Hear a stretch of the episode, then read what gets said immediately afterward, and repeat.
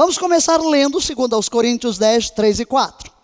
Porquanto, embora vivendo como seres humanos, não lutamos segundo os padrões deste mundo, pois as armas da nossa guerra não são terrenas, mas poderosas em Deus para destruir fortalezas. Destruímos vãs filosofias e arrogância que tentam levar as pessoas para longe do conhecimento de Deus. Dominamos todo pensamento carnal para torná-lo obediente a Cristo. Estas são as nossas armas espirituais.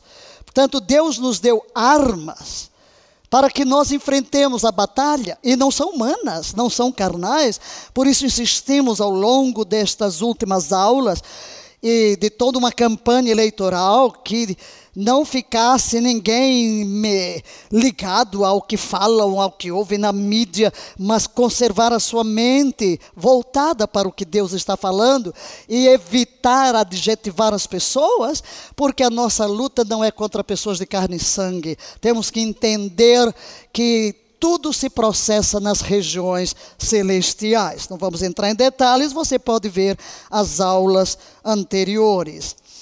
Quando Israel atravessou o Jordão e entrou na terra, deparou-se com Jericó, uma cidade fortificada, parecia totalmente impenetrável.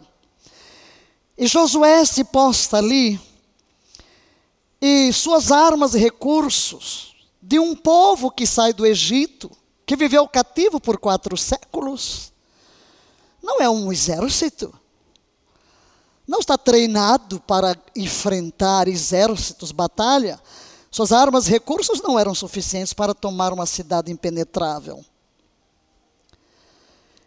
Mas há uma coisa que ocorre: o príncipe. Veio o príncipe do exército de Yahvé. Nunca se esqueça que um dos nomes de Deus é Yahvé de o Senhor dos exércitos. Amém? E a Bíblia o chama de poderoso guerreiro. e a Vé peleja as nossas batalhas. Então o príncipe dos exércitos Vé apresentou-se a Josué e deu-lhe armas espirituais para a conquista. Amém. Que armas tão simples, né? Cerca Jericó caladinho, tá? Depois dá o grito e toca o chofar, toca a trombeta e os céus se moverão e os muralhas caíram. Que armas temos? Nós poderíamos citar cinco armas que Deus concedeu a cada um de nós para travar essa batalha. Não nos deteremos hoje nas cinco, mas já abordamos duas delas em outras esferas, como a palavra e o espírito. E a fé, que estudamos na semana passada, o escudo da fé que estudamos como proteção. Hoje vamos entrar nele. Mas agora, pensar no escudo da fé ou na fé em si como arma de guerra. Também não vamos deter, mas deter-nos-emos em duas das armas. E a primeira arma é o nome de Jesus. Aleluia! Vamos carregar a atmosfera, meu filho. Nós já começamos a nossa oração proclamando quem de outro a salvação. E eu amo ler lá na Bíblia seu nome, porque embaixo está assim: aqui terminam as palavras de Davi. Aqui terminam as palavras de Davi. Seu nome permanecerá eternamente. Não? E este nome é o nome de Jesus. O nome que está acima de todo nome, o nome que representa a maior autoridade do universo e diante de quem tudo e todos têm que se dobrar. E a primeira declaração sobre este nome, leia por favor: esse nome é nosso e podemos usá-lo naquilo que Jesus mesmo nos comissionou. Jesus nos delegou essa autoridade de usar o seu nome. Ele disse: leia, em meu nome expulsarão demônios. Aí por aí vai. Em meu nome. Lá em, em Mateus, ele usa o seu nome, enviou-os no nome para pisar serpentes, para expulsar demônios, para curar enfermos. E em Lucas, deu-lhes poder e autoridade sobre os demônios e enfermidades. Nome. E uma promessa, vamos ler? Eis que vos dei autoridade para pisar serpentes e escorpiões sobre todo o poder do inimigo, e nada vos fará dano algum. Quem sabe que nós estamos numa guerra com um mundo de demônios solto por aí, mas nós temos autoridade no nome de Jesus para pisar nestas serpentes todas, e não vão nos picar. Amém? Queridos, o nome de Jesus é chave. Chave para quê? Leia. Que nos abre os tesouros dos céus e tranca os poderes do inferno. Quando eu chego com o nome de Jesus, o inferno tem que recuar. E os céus se inclinam, pois não.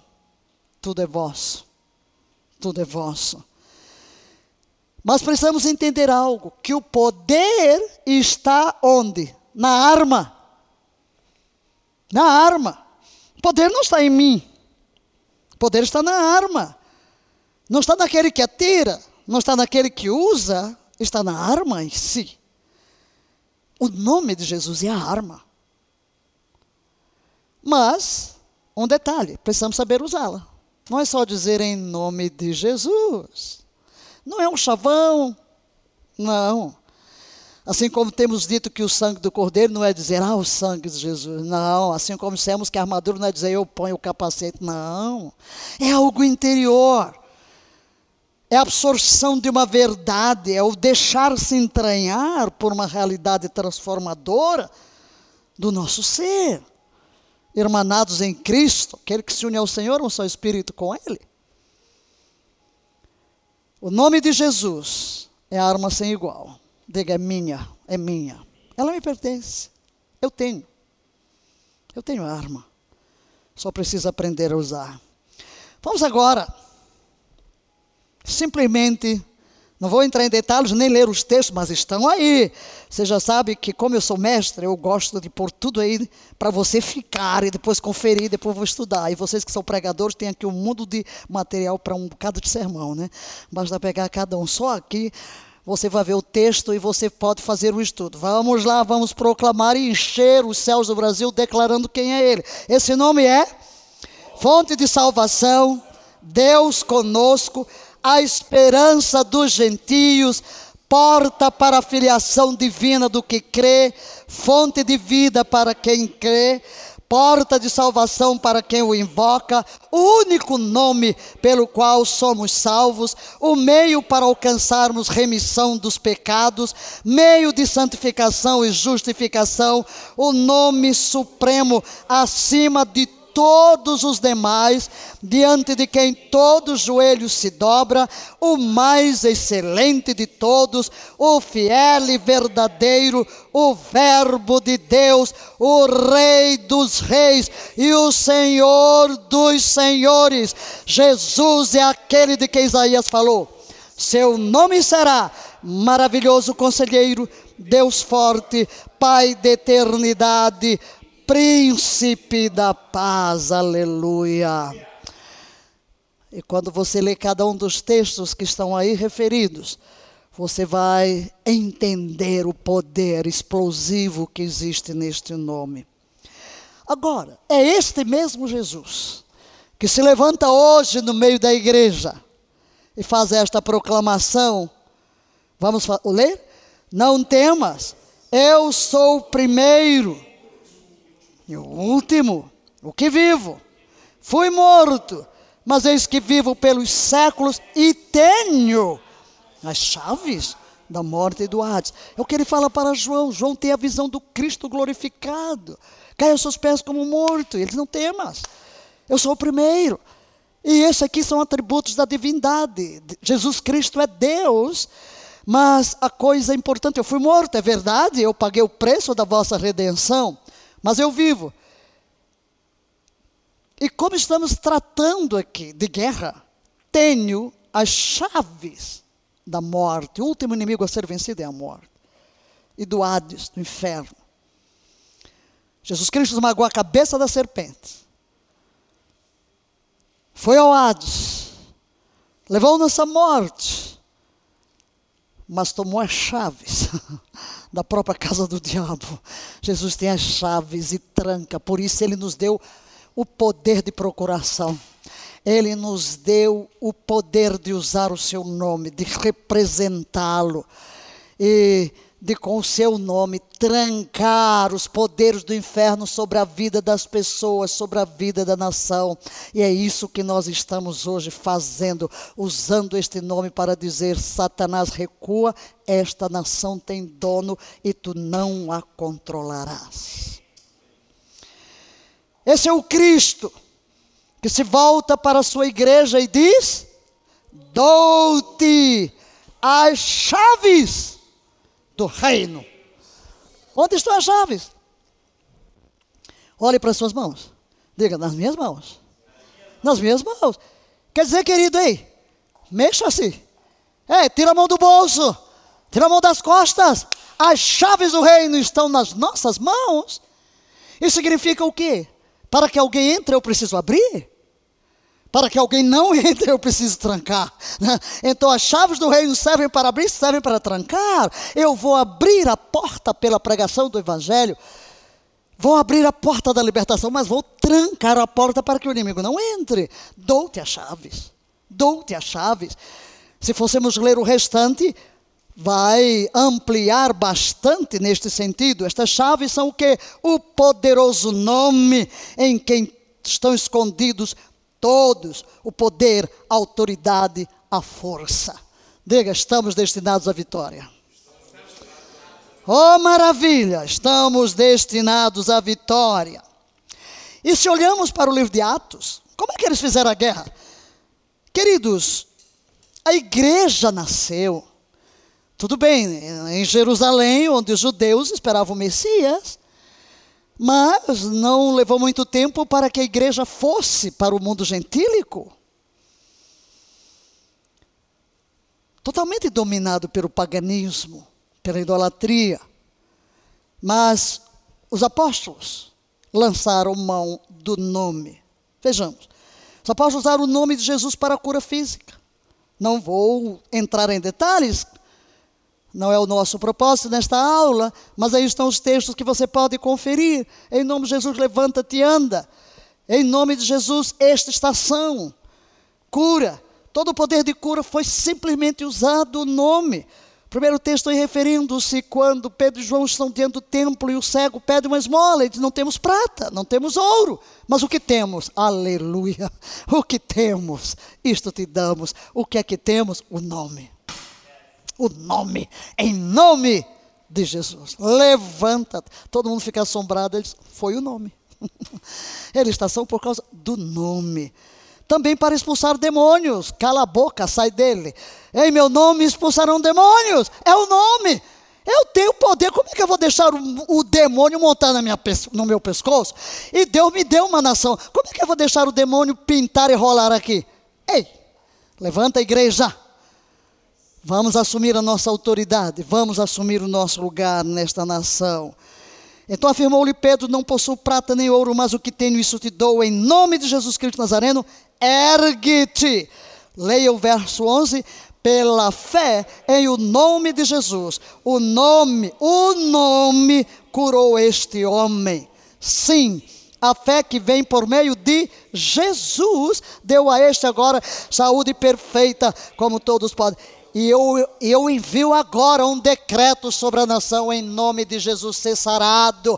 Brasil, ser sarado das tuas iniquidades. Em nome de Jesus, ser sarado das tuas enfermidades morais, físicas, econômicas, jurídicas, governamentais, espirituais, cessará do Brasil. O nome de Jesus te sara hoje, agora Aleluia! É o nome, temos o nome. Ordeno a ti, Em nome de Jesus Cristo, retira-te dela. E ele, naquele mesmo instante, é sobre o demônio. E eu ordeno agora que todo demônio de mentira nestas eleições, todo demônio de fake news, todo demônio de calúnia, todo demônio de ataque, toda a influência das trevas, saia, bate em retirada desta nação, porque ela tem dono e foi comprada pelo sangue do Cordeiro. Aleluia. Você vai dizer, essa é aula ou o que, que é? É tudo. Vamos embora porque o dia, o dia, a atmosfera exige um posicionamento da igreja. Mas também, queridos, não somente isto, eles se regozijaram por sofrer. Ah, sofremos nessa guerra? Claro. Mas vamos ver aqui qual é a reação deles. Maravilha. 5,41, vamos ler? Os apóstolos se retiraram do sinédrio contentes por haverem sido considerados dignos de ser humilhados por causa do nome. Aleluia. E nessa nação também, meu Deus, ainda ontem eu estava orando e lembrando, e dizendo para Deus, né? Senhor, tu estás vendo o que é está acontecendo? Porque eu estava dizendo, julga, julga a nossa causa julga o inimigo, tu estás vendo. Só quando se indica um ministro que é pastor crente, cai a mídia em cima. O que, que, é isso? Crente não pode ocupar nenhum posto dessa nação? Ei! Ah, é crente. Ah, ah, que preconceito louco, miserável é esse? Vamos sofrer? Vamos, mas tudo é, vamos ficar felizes, glória a Deus, é por causa do nome. Basta o discípulo ser igual ao seu Senhor. Se perseguiram a Jesus, vão nos perseguir a nós, mas nós não vamos nos abater, não vamos atender a qualquer identidade negativa. Nunca se esqueça de uma lição que eu já dei aqui para você. Quando lhe adjetivarem qualquer coisa que não seja aqui, não estão falando a seu respeito.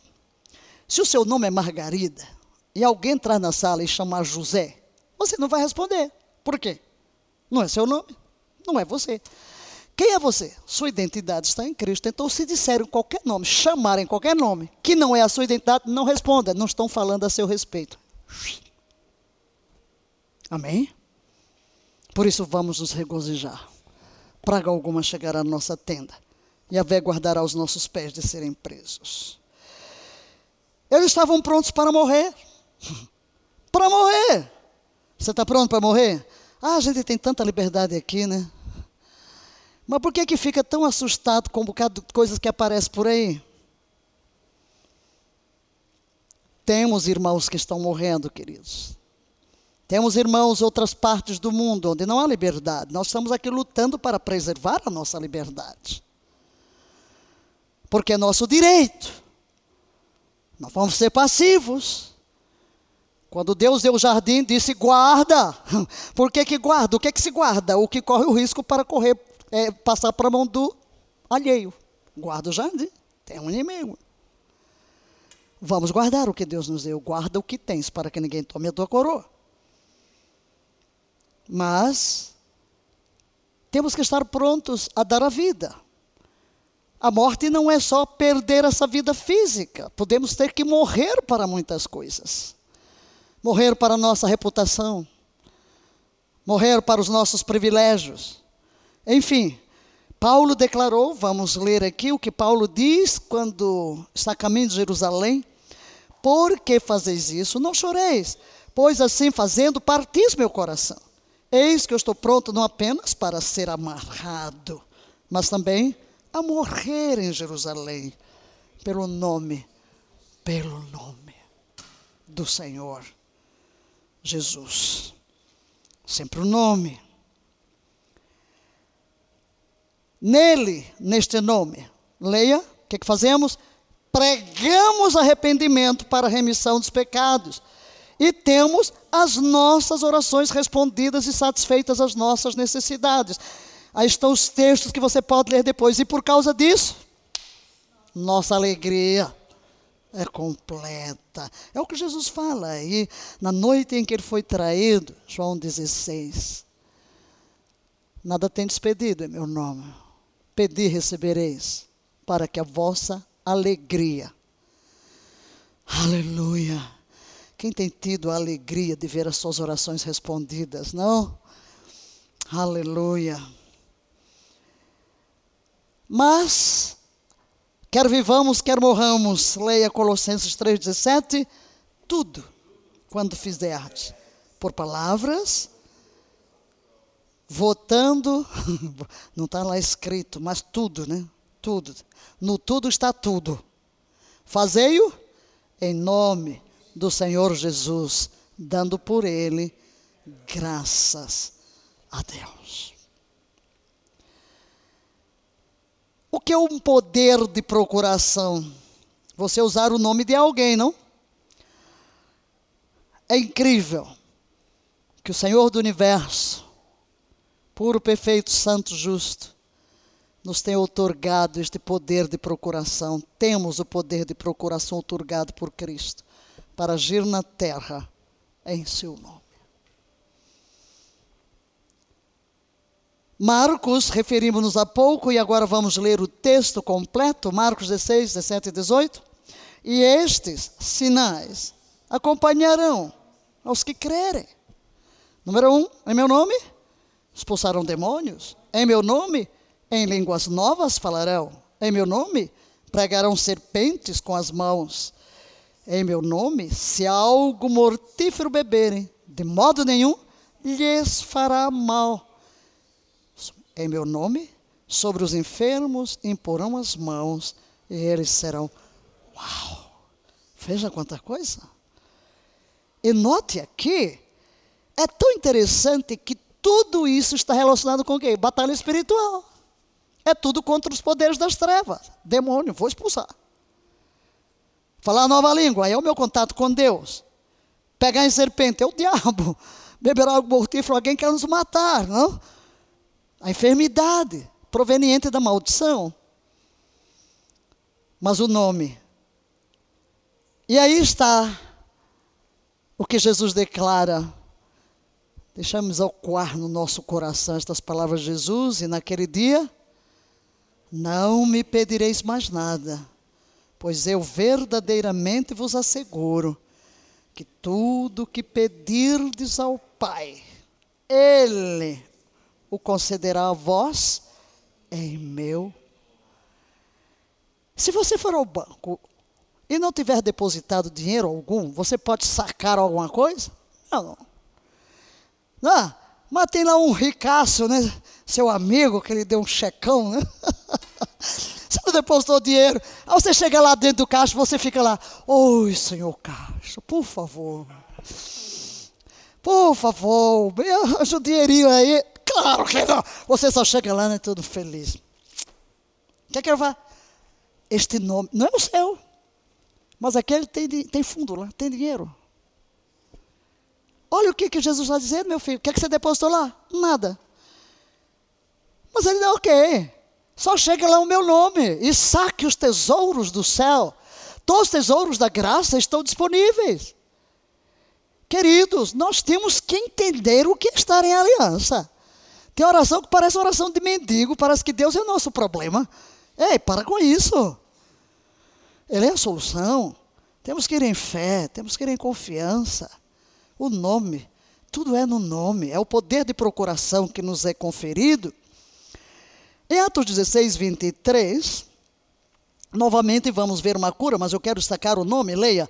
Pela fé em o nome de Jesus, o nome curou este homem que aqui vedes e bem o conheceis. Sim, a fé que vem pelo nome de Jesus. Mas eu quero trazer, no meio de tudo isso, advertência. Advertência. Como disse, não há de automático. E Paulo, em 2 a Timóteo 2,19, faz esta declaração. Leiamos, todavia, o firme fundamento de Deus permanece, tendo este selo. O Senhor conhece os seus. E, aparte-se da injustiça, todo aquele que profere o nome do Senhor. Quer dizer que nem todo mundo pode usar o nome? Quer dizer que o nome usado em alguns lábios não vai causar efeito? Sim, senhores.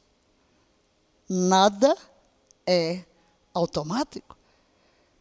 O que a palavra diz? Que naquele dia alguns vão chegar a dizer: Senhor, em teu nome expulsamos demônios. Em teu, é, ei, apartai-vos de mim, vós que praticais a iniquidade. É possível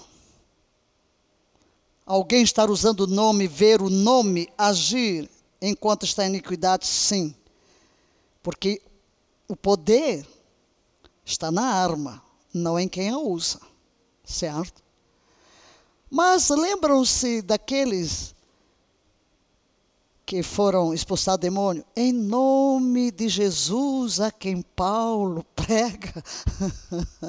o que é que os demônios disseram? Sabemos quem é Jesus, sabemos quem é Paulo, mas vocês. então deram uma surra neles. Né? Queridos, uma advertência. Não podemos brincar. Não, não, não, não. Nós temos que entender que existem dois reinos.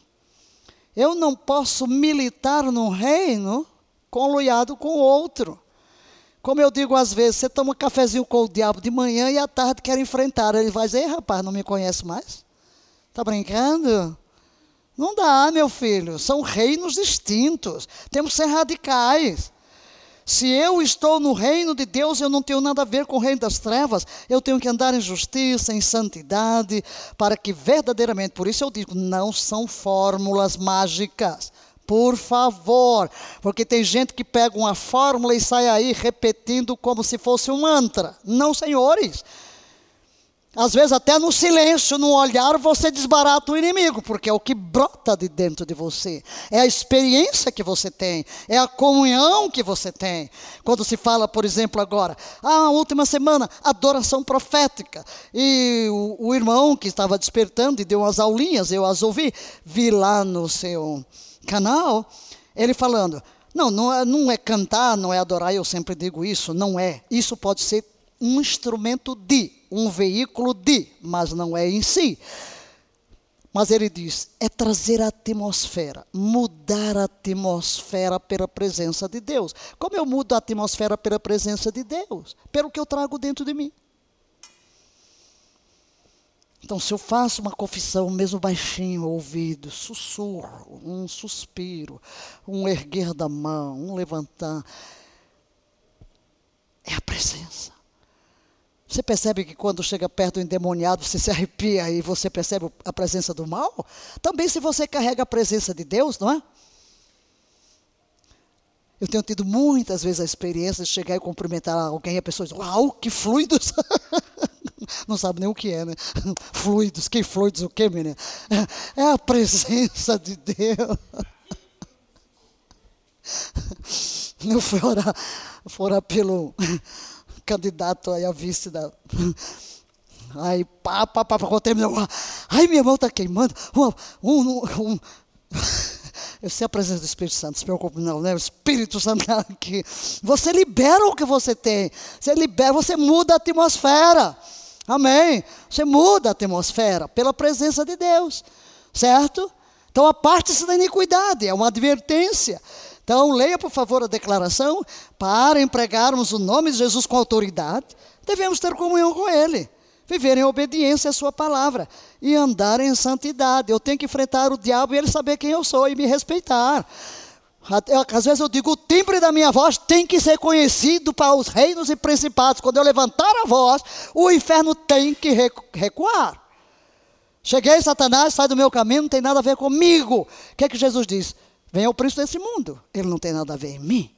E nós temos que estar hermanados a Jesus. Como é que eu vou representar a Jesus? Ser a boca de Jesus na terra quando eu estou irmanado ao reino das trevas, na linguagem, no modo de ser, nos meus hábitos?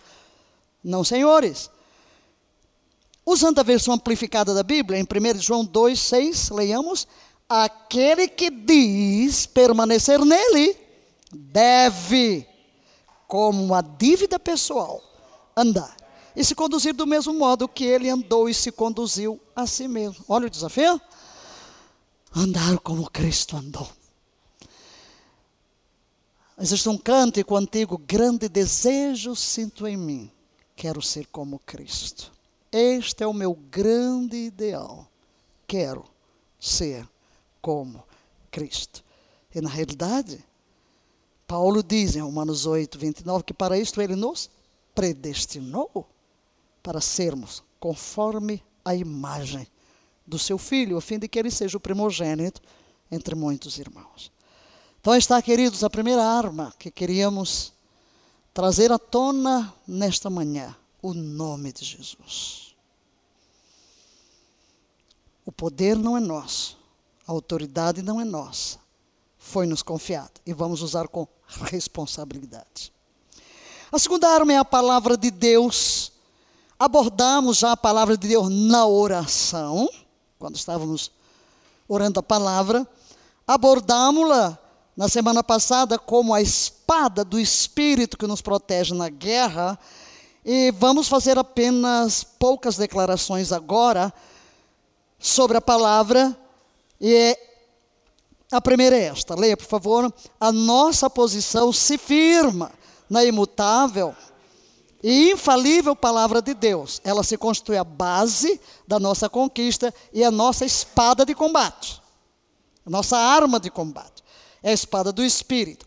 É uma declaração que fizemos a semana passada e repetimos-la aqui, juntos.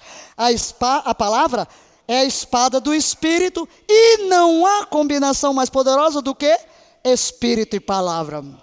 Sempre falo sobre isso da união entre o Espírito e a palavra, vida é gerada, vida é manifesta. Então eu tenho que mover na guerra, na dependência do Espírito, usando a palavra. A palavra inspirada pelo Espírito é vida, é poder, é arma. Então, quando eu posso combinar a palavra e o Espírito, aquilo que é verbalizado é o que será manifesto. Amém? Porque a palavra produz exatamente o que ela diz. Apocalipse 12, 9. Voltaremos a este texto lá adiante, mas aqui é apenas para falar sobre palavra. Leia. E eles o venceram pelo sangue do Cordeiro e pela palavra do seu testemunho. Vamos ficar aqui. Em Mateus 18, 18, e desta vez na versão amplificada, eu confesso que eu tenho ouvido nestes dias repetidamente um uso errado desse texto, por falta do contexto, por falta de conhecimento, né? Começa o povo aqui a atar o que não deve atar.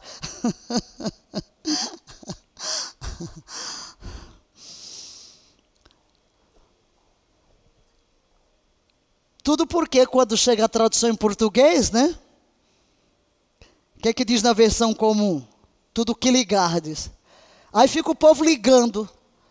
Vamos ligar no céu, meu filho, não fala isso. Aí eu digo, não, é desligar. Porque aqui estamos diante de uma expressão idiomática. Agora, a tradução amplificada está corretíssima. Aqui não daria para você confundir. E já existem versões que são claras. O termo ligar significa proibir. É proibido. Então não ligue, não ligue nada no céu, meu filho. Liga o diabo, liga o inferno. Mas como a gente pensa, não sei o que que pensa, né? Ligar, amarrar, prender. Sim, ligar é prender, amarrar. Como é que você diz que vai ligar a oração? Você quer dizer que estão concordando? Então, se você está me ouvindo, é pastor, por favor, mude aí, por favor, por favor, por favor. por favor. é, de onde vem, de onde vem a expressão? Ela é idiomática é do que se permite e o que não se permite. É a autoridade que nos é delegada também. Nós somos oficiais de justiça do reino, né? É, do Supremo Juiz. Aleluia. Somos a sua mão, né? Somos os seus emissários. Mas tem a questão dos mandamentos, dez mandamentos. E um deles é: seis dias trabalharás e ao sétimo descansarás. Quando o povo regressa do cativeiro, há uma, há um, uma preocupação. Vamos destrinchar os dez mandamentos. E os transformaram em 613. Aí fica. Não trabalhe no sábado. O que é trabalho? Tem que definir. O que é trabalho? Então chegou-se à conclusão: é produzir algo novo. Muito bem. Então alguém tem dúvida? Posso fazer isso no sábado? Então vamos lá. Ou escreva, né? Se ele disser, tá ligado, significa não pode. É proibido. Entendeu? Está ligado. É proibido. Não pode. Se disser desligado, livre, tá vendo? Livre, permitido. Então, qual é o poder que Jesus está nos dando? A versão amplificada é clara, então vamos ler isso aqui. Em verdade, em verdade, tudo que proibirdes e declarardes impróprio e ilegal na terra, deve ser o que já é proibido no céu. Agora para aí. Não é que eu vou inventar decretos, como alguns querem. Ah, tem aquele carro Mercedes. É meu. Onde é que você tem respaldo? Ou vai para a casa do vizinho, vai ser minha. É, é o que está no céu, é o que está na palavra. Você é o intérprete da palavra para dizer sim, está proibido, está permitido. Certo? Alguém oferece o Brasil ao diabo, eu digo proibido, ilegal, impróprio. Está ligado? Aí eu posso dizer, está ligado sim. É proibido, não senhor, porque essa terra é dona. A Bíblia diz do Senhor é a terra, a sua plenitude. Eu tenho um respaldo. Chegou a doença, bateu na sua porta, eu digo, ilegal. Se quiser dizer está ligado, pode dizer, mas eu não uso o termo ligado. Eu uso logo aqui tudo que quer dizer. Eu digo é proibido, ilegal, impróprio. Esse corpo tem dono, foi comprado. Você tem que se desalojar daí, em nome de Jesus. Porque é o que está permitido no céu. O que está proibido no céu, certo? Então, quando eu entro nessa batalha toda aqui, sim, senhores, nós estamos aqui, cada dia um está orando, mas todo dia eu escuto o apóstolo falando que não vamos ligar. E eu digo, não, não vamos desligar. não vamos desligar. Amém. Desculpa eu dar isso aqui, mas eu já cansei de ouvir isso errado, fora de lugar. É o problema dos mestres, né? Que dão importância a cada vocábulo. Vamos prosseguir. É tudo que permitirdes, declarardes, próprio e legal na terra, deve ser o que já é permitido no céu. Queridos, eu quero que você entenda hoje que a palavra é a autoridade. E agora vimos que o nome de Jesus está conosco, então em nome de Jesus eu posso, junto aqui o nome e a palavra. A palavra diz que isto Jesus já fez por mim, então eu posso tomar a promessa e proibir ou permitir uma circunstância ou uma situação. É aí onde eu digo não, não se levantará um presidente que não esteja em linha, não será interrompido um processo da presença de Deus no Planalto. Não! É proibido, ilegal, impróprio qualquer valor que contrarie o Senhor das nossas vidas, o Senhor do Brasil.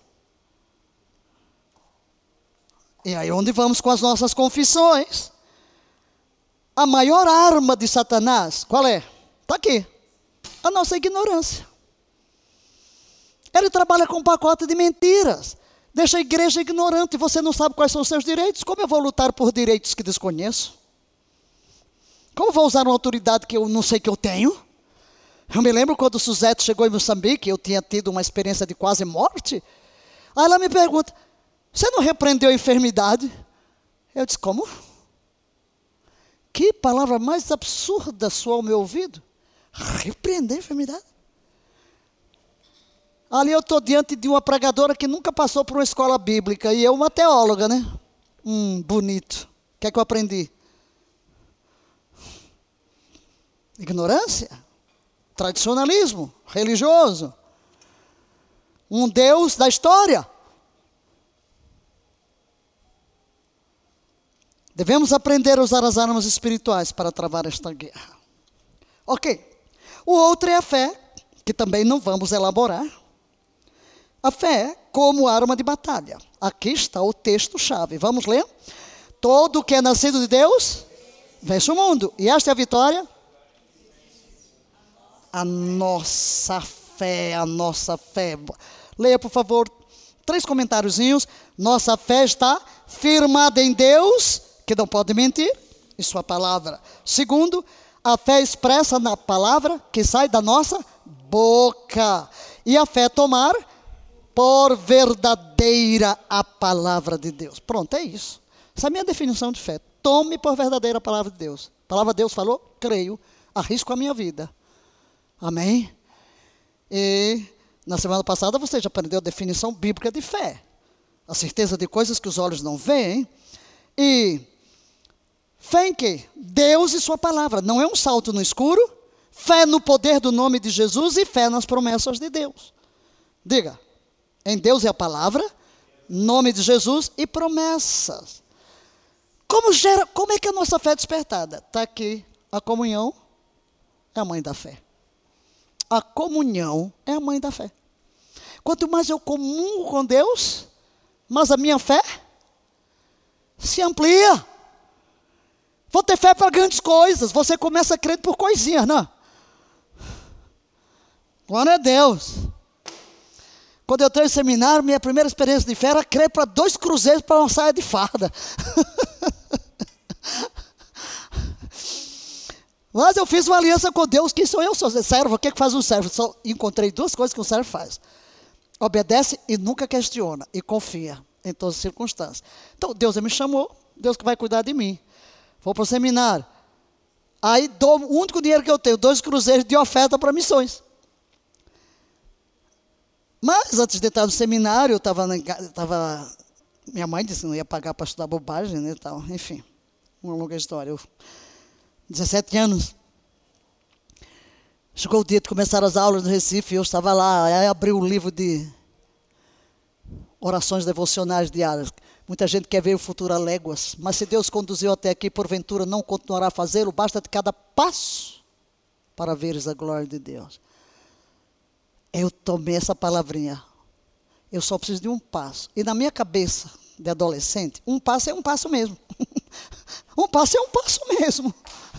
Então, em um minuto, quantos passos você dá? Eu já sei pelo meu relógio aqui quantos minutos eu dou.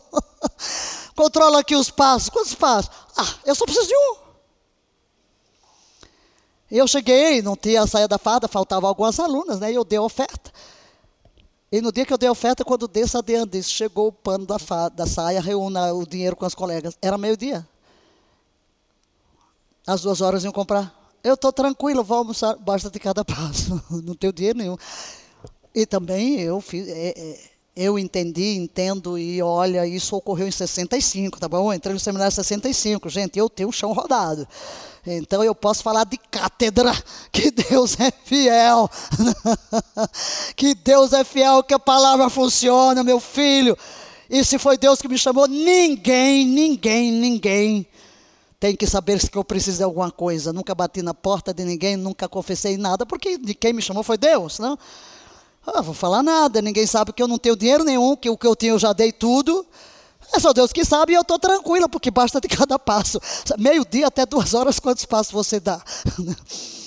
Quando eu saio, a secretária diz: passe lá na secretaria, abre uma e meia, tem uma carta para você. Falta meia hora. E por que, que eu estou tranquila? Não me pergunte, porque eu também não sei. Eu não sei como é que você, numa situação dessa. Diga, a fé é dom de Deus. É dom de Deus, quer dizer, você não entende por que, que você fica assim. Você crê, é Deus que dá essa tranquilidade. Quando eu olho para trás, meu pai, ata, sangue de barata? Não, é confiança. Eu posso esquecer aquele dia? Eu estou falando de fé, queridos. A comunhão é a mãe da fé. Agrada-te do Senhor. Vive na presença de Deus. Nunca vou esquecer aquele dia. E foi tanto que eu, nos 100 anos do seminário eu fui, fiz questão de ir ficar naquela portinha para rememorar aquele meu primeiro mês de seminário, naquela porta, pegando aquele envelope. Quando eu abro, tinha carta nenhuma, tinha dois cruzeiros. Quem no mundo sabia que eu precisava em meia hora de dois cruzeiros? Quem mandou? Até hoje não sei. Não tinha nome. Mas a fé, que é que eu quero dizer? A fé vai aumentando. Olha, eu já tive que exercer fé para pagar 120 mil dólares de televisão por mês sem pedir nada a ninguém. E nunca ficamos com a dívida e nunca fizemos um empréstimo na vida. Simplesmente fazendo o quê? Ou eu digo, o que Deus manda fazer é Ele que é responsável, não eu. Agora o problema é que você quer tomar sobre você. Eu digo, não, é problema de Deus. Esse não é meu. O meu é obedecer, o de Deus é prover. Simplesmente. O céu pode ouvir o seu amém. A fé nasce, queridos, por meio de uma comunhão profunda com o Espírito Santo. Leia. Através da oração. Tão simples. Leitura e meditação da palavra de Deus revelada pelo Espírito. Aí você crê. Se a palavra tomar por verdadeira a palavra de Deus, Deus falou, e o exemplo que citamos aqui é Abraão. A fé confessa a palavra que sai do coração através das suas ações em linha com o propósito de Deus. Abraão vai embora lá, chega diz para os moços: fica aí aqui que eu vou ali e já volto com o menino. Uau, ele não sabe que vai matar o menino, não? Como é que está dizendo que já volta? Muito simples, é uma fé simples. Onde é que está a fé de Abraão? Deus me diz: em Isaac será chamada a tua descendência. Muito bem. Morto não gera descendência. Mas ele me pediu para sacrificar. Não posso negar. Então, eu vou fazer o que ele me pediu. O que ele vai fazer lá em cima? Não faço ideia. Mas ele vai fazer o que ele prometeu. E porque ele vai fazer o que ele prometeu, eu vou descer com o meu filho. dá para a sua lógica? Não dá. Mas a fé é assim, não tem lógica humana. Aleluia.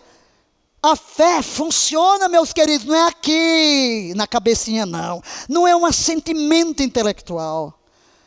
É uma, um conhecimento daquele que criou o universo pelo poder da Sua palavra. Aleluia. A fé garante a vitória completa. Nós estamos numa batalha. E eu joguei aqui Joguei, você só vai ler com os textos. Está aqui um sermão para você pregar, dois pelo menos. Né? Vamos lá. Estão lá os textos. Vamos, o que, é que, o que é que a fé garante na vitória, nesta vitória, nesta batalha? Os heróis da fé. A Bíblia dedica ali o capítulo 11 de Hebreus só para citar nomes. Então vamos, vamos só ver, só ver o que é que a fé fez. Vamos lá, só ler todos juntos. Oferecendo sacrifício. Eles venceram como? Como é que eles venceram? Porque como eles venceram, nós vamos vencer essa batalha. Esta agora, eu não estou falando da vitória de amanhã, estou falando da de hoje, tá? Esta vitória, a guerra na qual estamos envolvidos agora para decidir amanhã.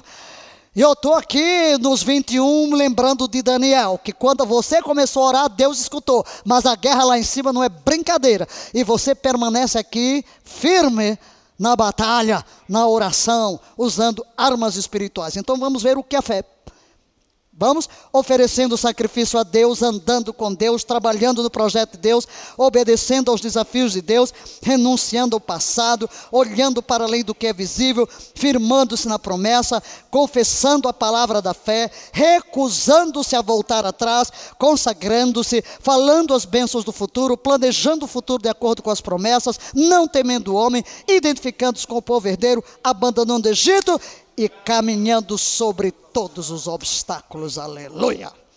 E vamos entrar agora, maravilha no sangue de Jesus.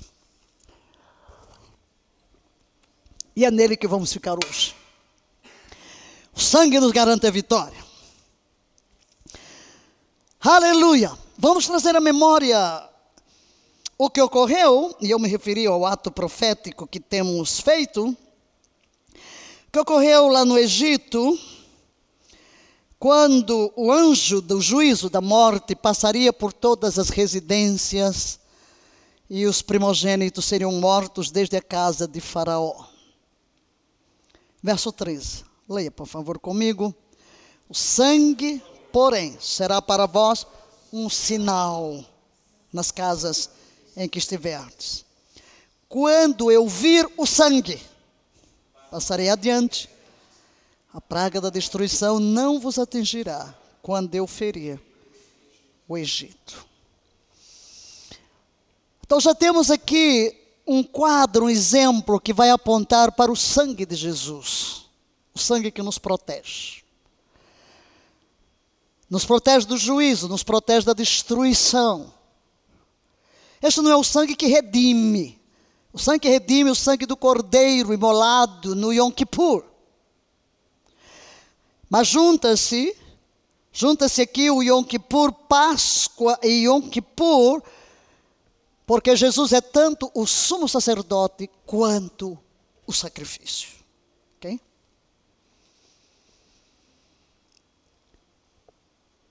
E este sangue, para nós hoje, convém lembrar que tem voz. O sangue tem voz. O sangue tem uma voz. Ali no Egito, a visão dos sinais nos umbrais, nas veiras da porta, fizeram com que Pessar, termo Páscoa significa passar por cima, Pessar, passar por cima. Quer dizer, o anjo da morte passou por cima e não entrou. Mas novo, na nova aliança em Jesus, o autor dos Hebreus declara, e vamos lê-lo, mas tendes chegado ao Monte Sião, a Jesus, o mediador de uma nova aliança, ao sangue aspergido, que se expressa com mais veemência do que o sangue de Abel. Esta é uma referência ao que ocorreu quando Caim matou Abel. E Deus chega e pergunta por ele e diz: Agora, maldito, Deus diz para Caim: Maldito és desde a terra, que abriu a sua boca para receber das tuas mãos o sangue de teu irmão. Depois ele diz antes: O sangue do teu irmão clama desde a terra. Sangue, a terra abriu a boca e bebeu sangue. Este sangue está falando. Pedindo o quê? Vingança. O sangue de Abel fala vingança. E o autor dos Hebreus está dizendo que o sangue de Jesus está falando no céu, a nosso favor. Mas o que é que ele vai falar? Vingança? Não. Redenção. Vitória. A imagem. Qual é esta imagem, queridos? Imagine, a Bíblia diz que o diabo é nosso acusador e vive lá nos acusando. Lembrem-se que Satanás tem acesso à presença de Deus, está muito claro em Jó, quando ele chega e Deus pergunta: De onde vens? Rodear a terra. Viste meu servo Jó? Ninguém na terra semelhante. Ah, pudera. Então, não vou entrar em detalhes. Mas o que quero dizer é que ele vem acusar. Como quem diz: Tu não podes abençoar. Porque tem esse, esse, esse. Lembra-se que Jesus falou para que Satanás havia pedido para peneirá-lo? E eu roguei por ti. Você vai ser peneirado, sim. Agora ele está me acusando. Eu estou aqui orando pelo Brasil. Aí o diabo está lá. Tu não podes abençoar o Brasil. Olha os pecados. Aí começa a citar. Para, para, para, para, o que é que o presidente fez, o que o fulano fez, o que. Ou você pessoalmente. Aí ele fica, pam, pam, pam, pam. Mas de repente, ali no tribunal eterno, imagine agora o advogado de acusação aqui, né? o promotor de justiça, está todo mundo lá, né? No céu. Mas tem Jesus, hein? Aí de repente se levanta uma voz, vai subindo da terra uma voz. Uau, que, que voz é essa? E Jesus diz: É o meu sangue. É o meu sangue falando a favor do Brasil, falando a favor do João, da Maria, da Antônia, da Valnice, do seu. Falando. O que é que o sangue de Jesus está falando? que o preço de redenção foi pago, que não há condenação. O caminho para o Santo dos Santos está aberto. Podemos receber todas as bênçãos que estão com nosso nome em Cristo Jesus nas regiões celestiais. Então, queridos, o sangue tem voz, fala meu favor, fala seu favor. Em sete ocasiões, o ódio de Satanás feriu a Jesus. Sete derramamentos de sangue até explodir o seu próprio coração. O que se pode pensar que vai acontecer com o adversário, pelo que ele fez com o Filho de Deus? Certamente será esmagado. Mas, quando chegamos em Apocalipse, que fala das últimas coisas, e aqui vamos nos identificar com o momento que vivemos e com este ensino aqui, nesta matéria, o poder da intercessão. A partir do verso 7 do capítulo 12, houve então uma guerra nos céus. Miguel e seu exército de anjos lutaram contra o dragão. Ao que o dragão, com seus anjos, revidaram. É real, a batalha é real. Essa que estamos vivendo, tá? Temos, dois, temos duas forças lutando nas regiões celestiais enquanto estamos aqui orando pelo Brasil. Quanta oração pelo Brasil? Quanta oração esses dias, 21 dias. Mas também não é só desse lado. Quantos estão evocando as trevas? Quantos estão fazendo sacrifícios? Quanto sangue tem sido derramado? Ainda ontem, um apóstolo lá no grupo do CAB postou ele chegou ao topo do monte para orar. O que, é que ele encontrou lá? Sangue, vasilha com sangue. A foto imensa do ex-presidente Lula com a faixa presidencial. Fogueiras ali, toda a obra de feitiçaria no topo da montanha. Sim, o, ele subiu para quê? Para invocar a Yahvé. E outros subiram o mesmo monte para invocar a quem? A Satanás aos demônios. Nós aqui firmamos no sangue do Cordeiro. E as trevas fazem o quê? Sangue de pessoas, de bebês, sangue de animais. É um submundo das trevas.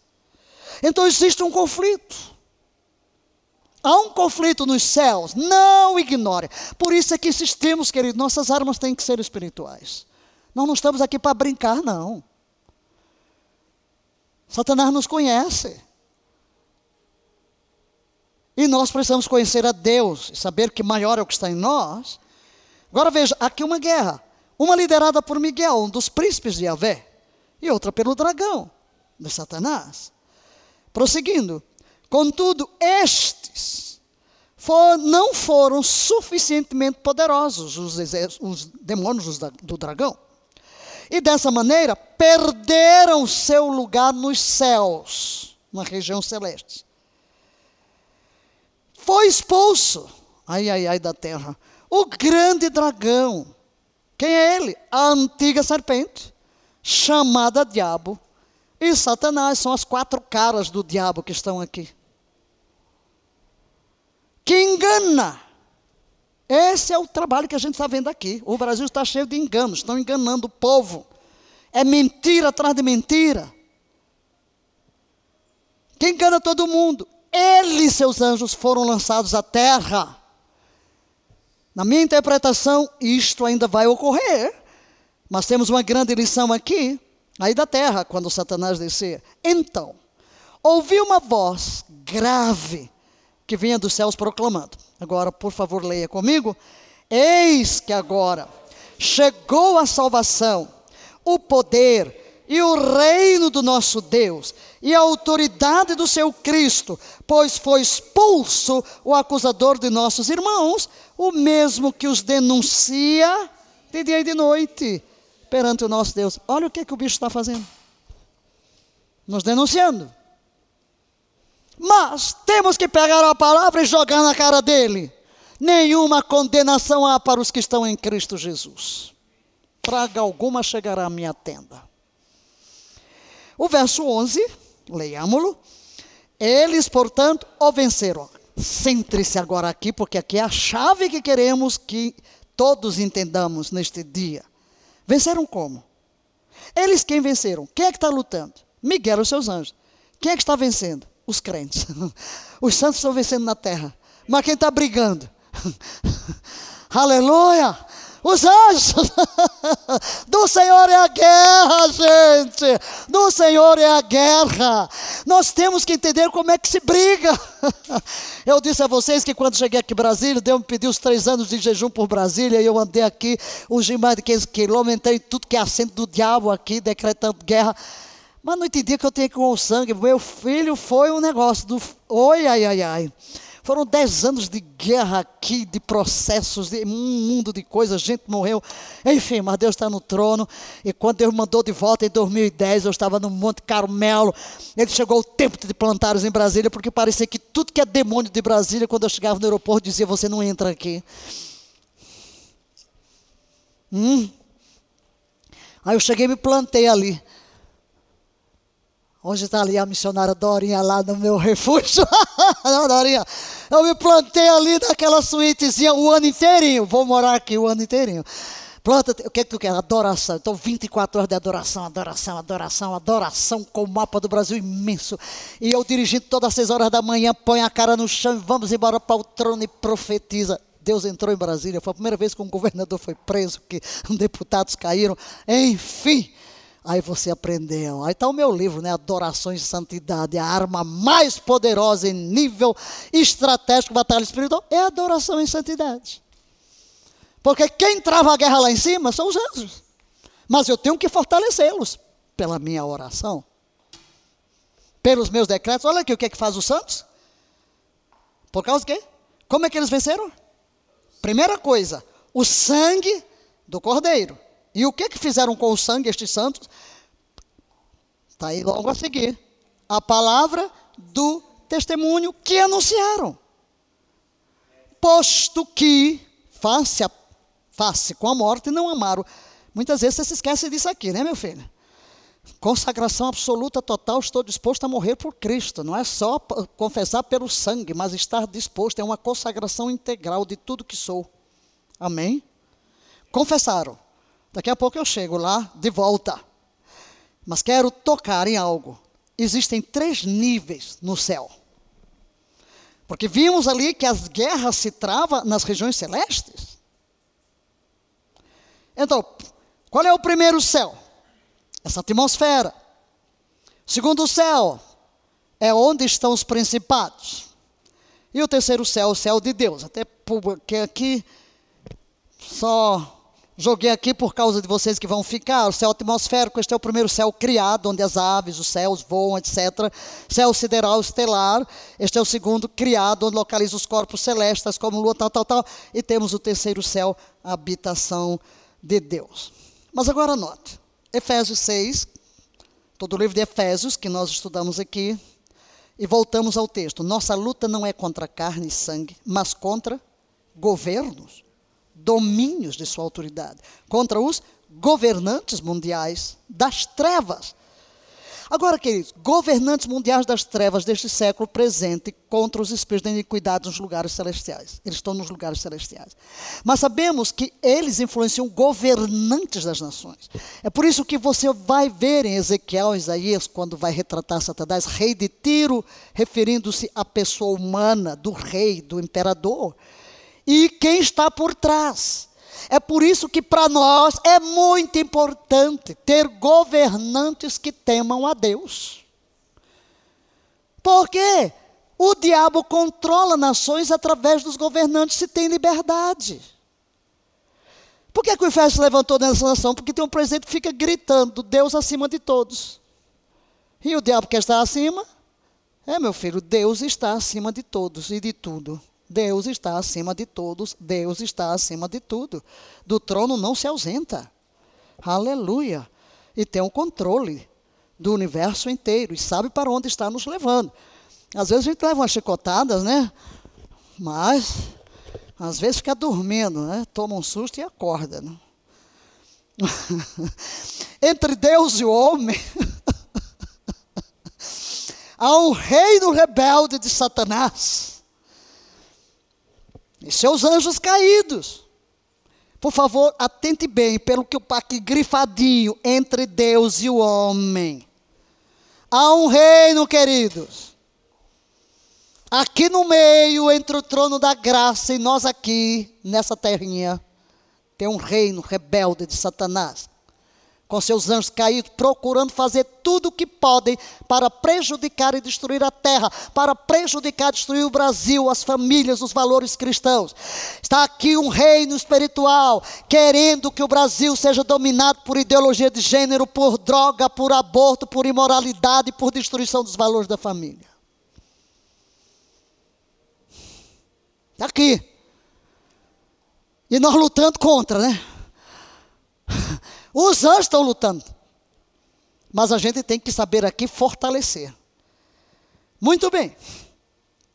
Lembre-se que a palavra Satanás significa o quê? Adversário. Esta é a sua natureza. deliberada e persistentemente, ele resiste a todo propósito da graça, da misericórdia e da bênção de Deus. Há uma guerra espiritual. E trazemos aqui o livro de Daniel, que é bastante claro para nos ajudar, no capítulo 10. Porque Daniel também está aqui num jejum de 21 dias, né? Senhor, hoje é o dia que os anjos têm que descer. Né? Hoje é o dia. Vamos completar os 21 dias hoje. Hoje é o dia que Deus desce. Os anjos descem. Esse é o pedido, tá? Não estou fazendo uma profecia. Daniel se conscientiza de uma promessa de libertação para seu povo. É a profecia de Jeremias, que o povo ficaria no cativeiro 70 anos. Ele então começa né, a orar. Ele jejua e ora por 21 dias. É um jejum que não é tão radical. Ele come legumes, não bebe vinho. E interessante o que ele recebe de mensagem no fim dos 21 dias, tá? Ele perseverou, diga, perseverou. Jejum de 21 dias, queridos, é jejum contra principados. Talvez muita gente não saiba, mas quando eu percebi tantos ministérios decretando 21 dias de jejum, eu disse: é isso mesmo. E o Conselho Apostólico, nós estamos ali, o apóstolo Rina foi quem trouxe a sugestão está coordenando e estabeleceu todos os temas. E ele fez questão de ir convidando vários líderes do Brasil. O de ontem mesmo, né, o líder das Assembleias de Madureira, vários, vários, vários, vários, outro amanhã também, de igrejas imensas de milhares. Temos mais de 100 mil pessoas participando da, dessas lives cada dia, né? De oração. E todo mundo entrou em concordância. E fora esses que estamos aqui, a gente ouve aquele ali convocou 21 dias, aquele convocou 20. É até o Espírito Santo se movendo na igreja. Porque é jejum contra principados, esse jejum daqui de Daniel. Por isso que eu digo, hoje o assunto calhou bem, né? O dia, o dia, o vigésimo primeiro, né? vigésimo primeiro, né? vai entender quando perguntou, mas não vai ser véspera da eleição, vai ter? Meu filho, aí é que tem, né? claro que eu não paro nenhum dia, mas hoje então, misericórdia, eu estou aqui ao ponto de bala. Né? Mensagem do anjo. Vamos lá? Não temas, caro Daniel, porque as tuas palavras foram ouvidas sim desde o primeiro dia em que aplicaste humildemente o teu coração a fim de buscar entendimento diante do teu Deus. Olha que coisa linda. As tuas orações foram ouvidas e eu vi é resposta ao teu clamor. Eu tenho certeza que no primeiro dia que a gente começou aqui, Deus escutou e liberou a resposta. Mas tem um probleminha aqui, ó. Vamos lá para o 13. Mas o príncipe do reino da Pérsia Aí eu, eu, eu, eu coloco aqui, sabe o quê? O príncipe que o diabo estabeleceu para oprimir o Brasil me resistiu durante 21 dias. Porque esse rei, aqui o que é a Pérsia? Entenda agora. Deus deu uma profecia. O povo vai voltar 70 anos depois. Quem está reinando? A Pérsia. Quem vai liberar o povo? O rei da Pérsia. Então a quem o príncipe das trevas vai sobre quem vai agir? O governante. Então, exatamente o principado de Satanás, que influenciava o governante da Pérsia, vem resistir. Para quê? Para que ele não libere. Para que a profecia não se cumpra. Entenderam? Então, temos profecias sobre o Brasil, muitas, mas o principado alimentado pela idolatria e pela feitiçaria nesta nação resiste. Gente, a gente tem um decreto presidencial aqui com um dia de culto a uma imagem. Porque não tem nada a ver com Maria. É o engano que Satanás trouxe. Não conseguiu destruir a igreja pela fogueira, pelas arenas, pelos animais ferozes, devotando os cristãos, minou, venceu, derrotou a igreja, infiltrando-se na doutrina. É um engano. Então estamos em guerra. Agora veja, o emissário disse para Daniel: sim, Deus ouviu, sim, no primeiro dia. E eu fui enviado, mas não consegui chegar aqui. Porque entre o trono e aqui, teve guerra. O príncipe do lado de lá, com seus demônios do lado de lá, né? Mas aí vejam. Então Miguel, um dos príncipes supremos, veio me ajudar. Aí vem reforço do trono, aleluia. Manda, Senhor, reforço hoje. Ui, ui, ui, ui, muito reforço do trono. Um dos príncipes supremos veio me ajudar e vencer o inimigo, porquanto não pude mais continuar ali com os reis da Pérsia. Tinha que descer. Então veio o reforço para ficar lá, porque a briga não terminou, não, hein? Não terminou, depois ele vai dizer quando voltar ainda tio da Grécia. Ainda... e a guerra continua até Jesus voltar. Aleluia! Oh meu Deus, maravilha, né? Nós temos que ser daquele tipo, né? Quanto mais guerra, mais animado fica. Dois fatos de importância que precisamos considerar. Primeiro, leia. Foram as orações de Daniel que fizeram o anjo passar. São as nossas orações, queridos, que fortalecem os anjos. Eles estão batalhando lá, no mundo invisível, para trazer a resposta. Mas nós aqui da terra, olha, venceram como? Confessando, confessando, confessando, tá, tá, tá, tá, o que o sangue fez. Porque Deus deu a terra aos filhos dos homens, e Deus não faz nada sem os filhos dos homens. Porque Deus é um Deus de legalidade, Deus trabalha na legalidade. O Senhor da terra delegou a autoridade do governo da terra aos homens, somos corregentes. Só que a gente entregou a terra ao diabo, né? Mas temos uma igreja a quem Jesus constituiu como seus representantes, sua autoridade, a autoridade sobre. A segunda coisa a considerar é essa: a iniciativa é onde? É com a terra e não com o céu. É aqui que começa, meu filho. Você tem que reconhecer. Deus, nós começamos. Nós decretamos a guerra. Nós começamos a orar, Senhor, vem cá. Tu já fizeste muita coisa no Brasil. Já estamos cansados, nós não podemos apanhar mais. Chega, chega. O passado não pode voltar. Meu Deus, Deus está abençoando o Brasil tanto que eu fico estonteada. Esta semana o desemprego caiu ao menor índice depois de oito anos. Nós com o PIB subindo para além da China. O, a inflação do vizinho vai lá para cima e a gente vai para a deflação. Meu pai está lá na Europa. Depois de uma pandemia, depois de tanta coisa, a gente olha o que está acontecendo no Brasil. O que, que é isso? Se não for Deus, meu filho, se não for resultado das orações dos santos, se não for a invocação de Deus nos assentos do governo, não para a oração naqueles assentos de governo. Temos um presidente que diz que quem governa é Deus.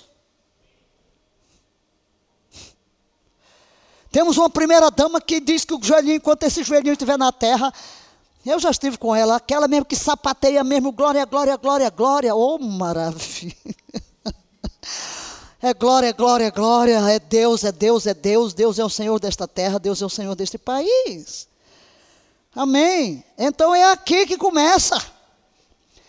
Aleluia. É nisso que estamos envolvidos. Foram as orações de Daniel na terra que começaram a mover o céu. Mas, leia, a terra não é o centro do universo. Não, não é, não é. Mas é o que? O palco. A terra é o palco. Então, povo de Deus, nós tomamos um teatro para o universo, para Deus, para os homens e para os anjos.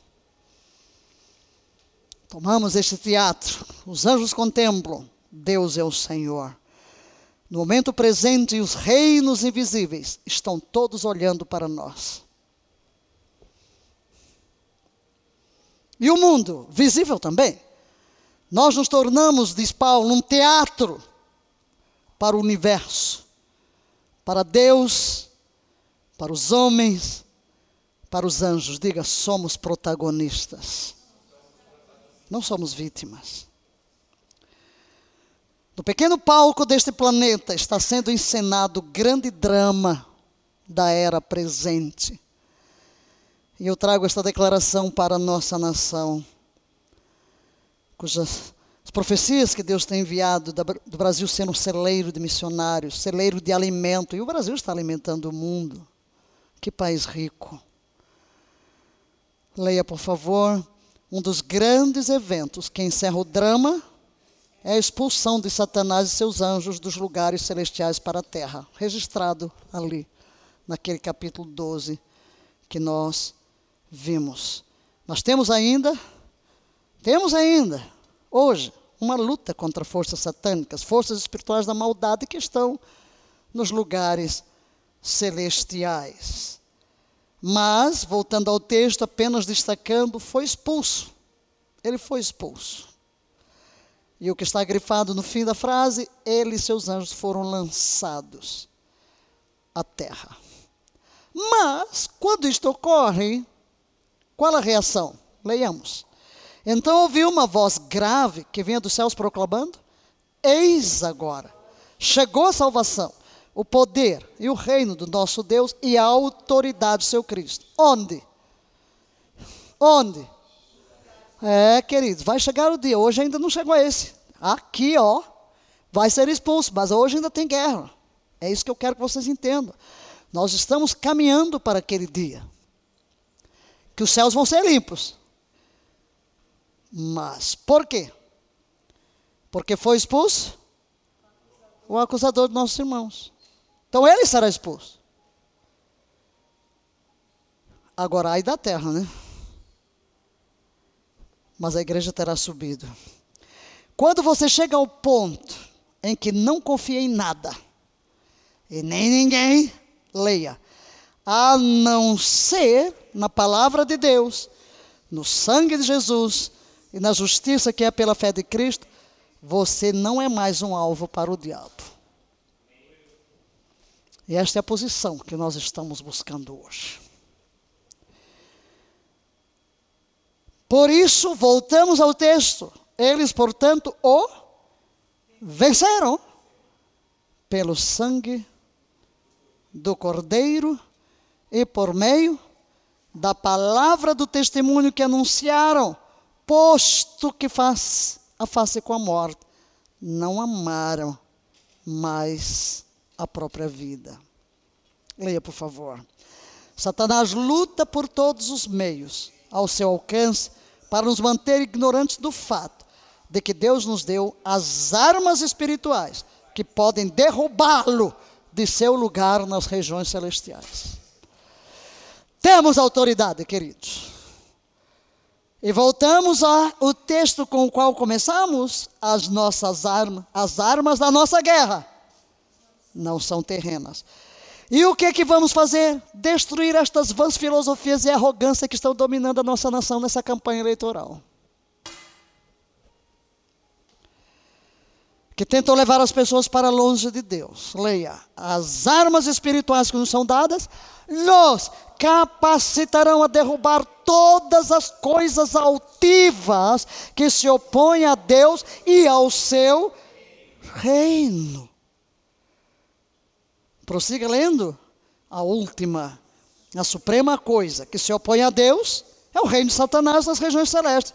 E a nós foi confiada as armas que nos permitirão fazê-lo. Aleluia. Eles o venceram. Voltamos ao texto, embora ampliado agora. O tema real descrito aqui. Eles, os crentes na terra o venceram, a Satanás, pelo sangue do Cordeiro e pela palavra do seu testemunho. E não amaram as suas vidas até a morte. Leia o restante, por quê? Eram pessoas totalmente comprometidas com Deus. Quer vivessem ou morressem, não era importante. Deus, seu reino e sua causa. Mas como vencer? A palavra ali é muito clara. Como vencer Satanás? Tão simples a palavra, testemunhe pessoalmente o que a palavra diz que o sangue faz por você. Quebra a legalidade do diabo. Ele acusa, pumba. Aí você vem aqui com a defesa, a palavra, o que o sangue fez por mim. Para quem estamos testemunhando? Para Satanás. É aqui que você e eu ficamos cara a cara com o inimigo das nossas almas. Falamos diretamente com Ele em nome de Jesus, dizendo o que a palavra de Deus diz que o sangue fez a nosso favor. Eu não tenho autoridade. Agora é óbvio que para poder fazer isso, você deve conhecer a palavra. Você tem que conhecer quais são as promessas. E a Páscoa nos traz um exemplo de como fazer isso. Uma analogia aqui é que o cordeiro devia ser imolado, o sangue posto numa bacia e pegar um sopo, um ramo. E tingia. Então vejam, leia. Eles tiveram que transferir o sangue da bacia para a porta. Se molasse o cordeiro, deixasse o sangue da bacia, quando passasse o anjo da morte, aquele sangue protegeria? Nem o sangue de Jesus nos protege automaticamente. Entenderam? Por que, é que a gente é derrotado? Por ignorância. Por não usar as armas que Deus nos deu. Mas, queridos, tem outro elemento aqui: o isopo. Sem o isopo, o sangue teria permanecido na bacia. Nunca poderia ter sido aplicado na porta. Pega o isopo e aplique na porta. O que é o isopo? A confissão dos seus lábios. A confissão dos seus lábios é o isopo aqui a palavra. Como venceram? A palavra. Os anjos estão lá lutando e nós aqui proclamando a palavra. É o meu testemunho, a confissão dos meus lábios. Eu retenho a confissão meu, dos meus lábios, aplicando. É assim que se que, com o sopro transferiu o sangue da bacia para a porta. E eu com a confissão transfiro o poder, a legalidade, o efeito do sangue do cordeiro para uma situação, para me trazer a vitória o sangue de Jesus. Então, como aplicar o sangue de Jesus pela palavra do nosso testemunho? Como? É interessante olhar para o Salmo 107 e eu coloquei aqui na versão A Paixão. Leia comigo. Que o digam, que o digam o quê? Que o profiram, que o proclamem, que o verbalizem os redimidos do Senhor, os que ele resgatou da mão do inimigo. Contai ao mundo como ele rompeu e vos libertou do poder das trevas e nos reuniu de todo o mundo. Ele nos libertou para sermos seus. O que é que o Salmo está dizendo? Proclame, diga, conte, fale. E não vamos falar nos céus, que fique registrado nos céus a confissão dos nossos lábios. O que é que eu vou confessar? O que o sangue fez por mim. O que o sangue fez por mim. Queridos, cada vez que vamos celebrar a ceia, eu costumo fazer esta declaração aqui. Leia comigo. O sangue de Jesus é a base da nossa vitória, como também a base da derrota de Satanás. O sangue de Jesus é a base, tanto da derrota dele como da minha vitória. Por isso ele teme o sangue. Ele não aguenta o sangue. Eles venceram pelo sangue porque ele sabe a legalidade do reino diante do tribunal eterno. O sangue é o preço da minha redenção. O sangue é vida, a vida está no sangue. A segunda declaração. O sangue de Jesus é o fundamento, a base de toda a autoridade humana sobre o inimigo. Muito bem. Vamos confessar. E eu coloquei aqui. Eu preparei, eu selecionei 21 áreas. Tem mais, né? Selecionei 21 áreas sobre as quais o sangue de Jesus tem efeito. Para cada dia, né? Todo dia, todos os dias, eu fiz o meu tempo longo, né? Nesses 21 dias de jejum.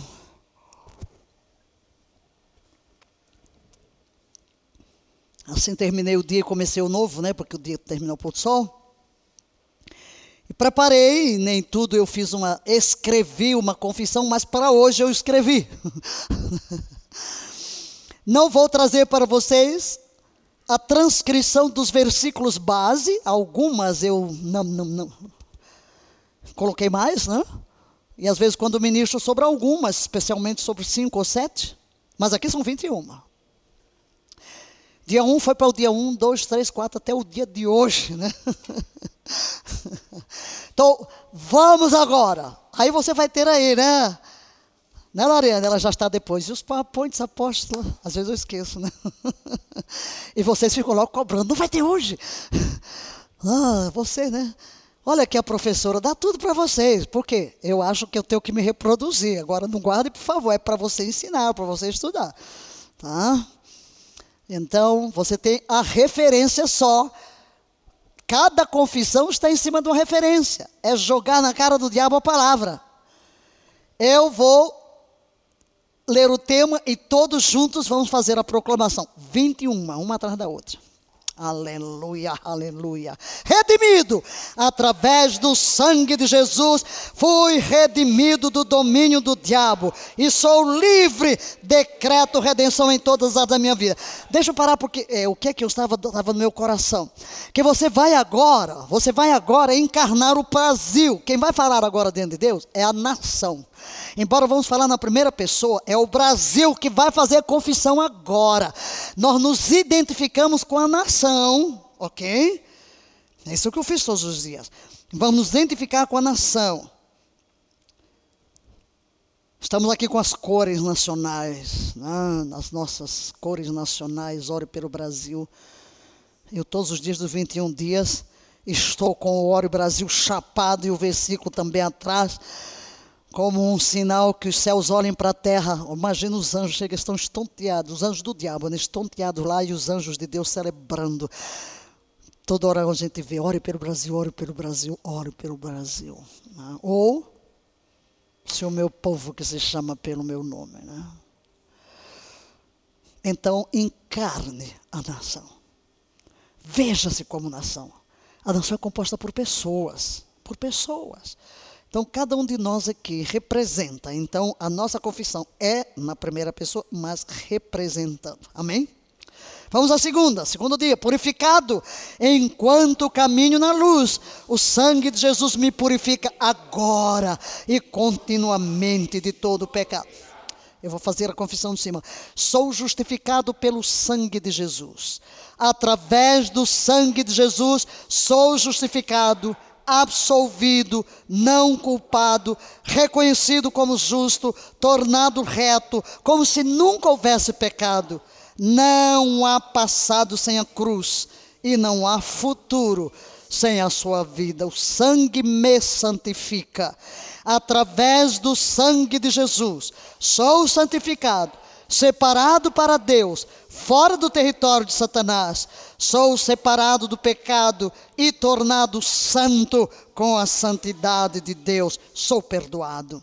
Pelo sangue de Jesus, todos os meus pecados são perdoados, pelo que nenhuma acusação do inimigo tem influência sobre mim, nenhuma condenação. A vida de Deus me foi dada, porque Jesus deu sua vida por mim e derramou o seu sangue na cruz, a vida de Deus, divina, eterna, invisível, gloriosa e eterna, está disponível para mim. A intercessão pelo sangue a meu favor. O sangue de Jesus, aspergido no céu, continuamente, clama por mim diante da presença de Deus e pede misericórdia. Pelo sangue de Jesus tenho acesso à presença de Deus. Através do sangue de Jesus aspergido, tenho acesso imediato, com confiança, à presença de Deus, ao próprio lugar mais santo do universo. Fui comprado, tenho dono, aleluia. Sou propriedade do Deus Todo-Poderoso, comprado por preço de sangue. Antes era escravo do pecado, mas ele considerou-me tão valioso que me comprou com a própria vida do seu bendito filho. Ainda continua este. Por isso, hoje, sou livre, pertenço a Cristo, por direito do preço de redenção que ele pagou por mim na cruz alimento que gera vida. Porquanto tenho me alimentado da carne e do sangue de Jesus, representados na Santa Ceia, sua vida permeia todo o meu ser. Tenho ressurreição pelo sangue e vida eterna. Porquanto, como espiritualmente, do corpo e do sangue de Jesus, Ele me garante a ressurreição do último dia e a vida eterna, permanência em Cristo. Por causa do corpo partido de Jesus e seu sangue vertido, dos quais me alimento, ele permanece em mim e eu nele. Somos um, reconciliado pelo sangue de Jesus. Tudo no céu e na terra é trazido de volta a Ele, pelo que recebi a reconciliação e paz com Deus. Tenho livre acesso ao trono da graça. Fala a meu favor. Enquanto o inimigo me acusa diante de Deus, o sangue de Jesus é a voz que sobe da terra, falando ao meu favor, porquanto não há mais condenação para os que foram redimidos por Ele. Aliança eterna. Tenho uma aliança eterna com Deus.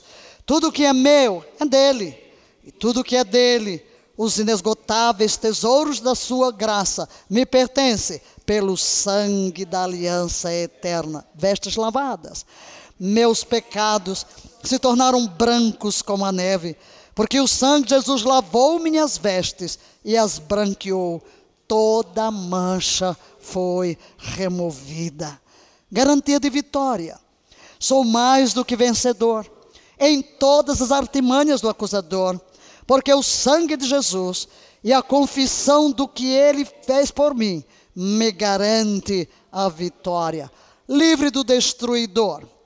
E Yahvé julga os ímpios sobre a terra, mas estou marcado pelo sangue do Cordeiro, pelo que o destruidor não entrará na minha casa, trazendo mortandade. Verá o sinal do sangue e não me tocará. Comunhão. Sou participante do cálice da bênção e tenho comunhão com o sangue de Jesus pela comunhão do corpo e do sangue, também tenho comunhão com os redimidos que formam seu corpo, pois todos participamos de sua vida, perto do Pai. Toda distância entre mim e Deus foi removida pelo sangue de Jesus.